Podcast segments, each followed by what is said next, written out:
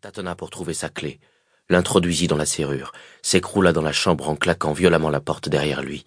Pendant un long moment, il ne put entendre que le son laborieux de son propre souffle.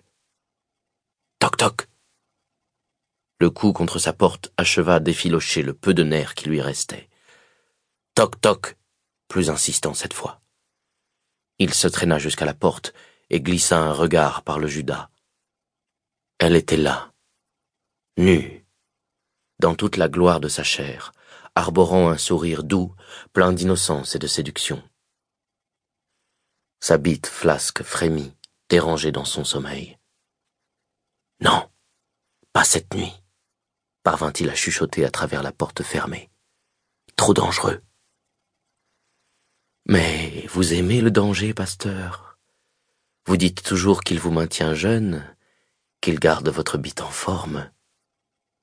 La grossièreté des propos le fit rougir, même si ce qu'elle disait était vrai. Demain soir, on... Je peux lécher tout le jus de la petite ronda sur votre grosse queue. Je vous ai vu quitter sa chambre. Je parie que vous ne l'avez pas encore essuyée. Elle fit un bruit de bouche. Hum, miam, miam.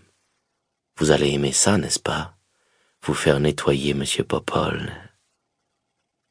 Il se sentit défaillir de luxure et de désir. Ses genoux tremblaient, menaçaient de céder. Il pressa son dos contre la porte, comme s'il avait peur qu'elle entre. Il ferma les yeux, mais elle était toujours là, derrière ses paupières, toute prête et humide. Le dos toujours appuyé à la porte, il tourna la poignée et fit un pas de côté. La porte s'ouvrit lentement. Elle était là, souriante, tenant deux aiguilles à tricoter qu'elle frappait l'une contre l'autre. Clic, clic, clic, clic. Qu'est-ce...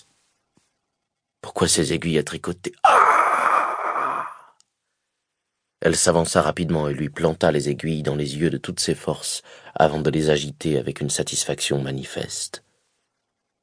Il tituba en arrière, son sang giclant de ses orbites par à coups. Instinctivement, il essaya de se débarrasser des aiguilles, mais en dépit de sa petite taille, elle était trop forte pour lui, et sa jeunesse força son vieux corps à tomber à genoux, un matador mettant à terre un taureau. Les aiguilles firent leur chemin, creusant leur passage à travers les os et la viande malléable. D'une dernière torsion de son poignet, les aiguilles percèrent le cerveau en un brutal mais néanmoins élégant coup de grâce. Elle referma la porte d'un coup de pied, s'assit dans son fauteuil favori. Avec une curiosité suave, elle contempla les ultimes spasmes du pasteur sur le sol, comme s'il implorait l'aide de Dieu, de Satan, ou de quelque autre créature errant dans ce crépuscule sanglant. Sa bouche était pleine de sang, l'obligeant à cracher et à s'étouffer, comme s'il était plongé sous l'eau. Ce fut fini en moins de dix minutes. En dépit de la satisfaction d'avoir enfin fait justice, elle se sentait frustrée toutes ces longues années de sévices, pour dix minutes de douleur, ça ne lui semblait pas cher payé. Elle aurait sincèrement souhaité l'arracher à la mort pour pouvoir l'y plonger à nouveau, encore et encore. Elle quitta la pièce vingt minutes plus tard, en espérant ne jamais revoir ce terrible endroit. C'est alors que l'alarme retentit.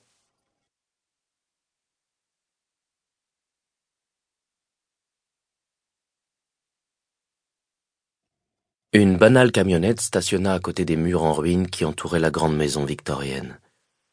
Le bâtiment non entretenu, dans un village isolé de la banlieue de Belfast, était camouflé par les ombres de la nuit et celles du feuillage qui le recouvrait. La camionnette resta garée pendant ce qui sembla une éternité. Pour finir, un homme glissa du siège conducteur et sortit dans l'air vif et froid. Pas un homme ordinaire effrayant de nombreux points. Anormal par sa taille et son apparence, comme s'il avait été construit par quelque dieu retors de la duperie et de la méchanceté.